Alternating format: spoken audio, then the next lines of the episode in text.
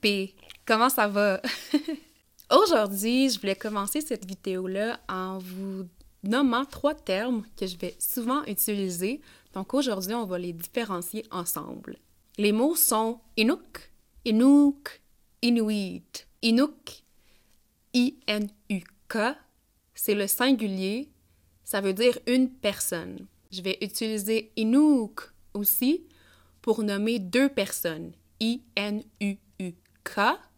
Et on a Inuit, I-N-U-I-T, qui est le pluriel de Inuk. Donc, je vais l'utiliser de cette façon-là dans la langue l'Inuktitut. L'Inuktitut qui se traduit littéralement la langue des Inuits. Je vais l'utiliser de cette façon-là pour représenter notre culture. Comme par exemple, je vais dire je suis une Inuk de la culture Inuit.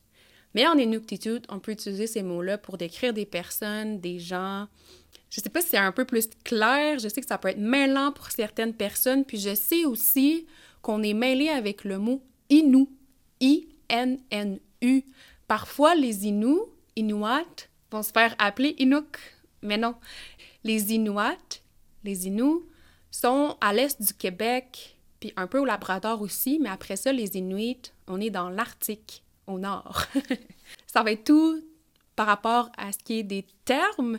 Puis tantôt, je pensais à ça avant de filmer la vidéo, puis je trouvais ça important de vous expliquer pourquoi c'est important pour moi d'être ici. Souvent, dans l'histoire des Autochtones, on a peu mentionné les Inuits.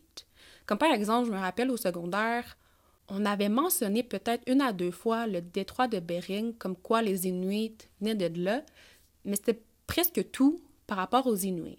Déjà à la base, on parlait pas beaucoup des Autochtones, des Premières Nations, des Métis, donc je suis vraiment heureuse de pouvoir vous rajouter un peu plus d'informations. Par rapport à ça, par rapport au détroit de Bering, c'est intéressant parce que dans ma culture, j'ai appris en regardant dans des livres, en écoutant des documentaires où on est informé par notre famille par rapport à ça. Les aînés disent que nous avions des Tunid, c'est des géants qui vivaient avant nous sur le territoire du Nord. Et pourquoi ils disent ça? C'est même scientifiquement impossible de prouver le contraire. C'est qu'on aurait trouvé des roches qui seraient utilisées pour les tentes, pour maintenir les tentes au sol, mais disposées de façon immense comme s'il y avait une grosse tente qui avait été installée là, puis c'est prolongé sur une grande partie de certains territoires du Nord.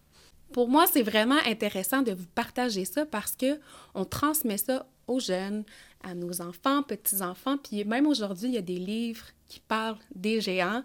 Ça fait une belle histoire à partager, je trouve ça encore plus impressionnant ça fait partie de nous, c'est comme ça qu'on fonctionne, puis c'est un peu une façon aujourd'hui de se réapproprier notre histoire à notre façon, comme quoi, comment nous, on l'a entendu. On essaie beaucoup de retourner aux sources, donc euh, merci d'avoir écouté. Je vais, dans la prochaine vidéo, vous parler d'un sujet un peu plus sensible, qui est sensible pour moi en tout cas, parce que ça parle d'une grosse partie de notre histoire, c'est la relocalisation des Inuits.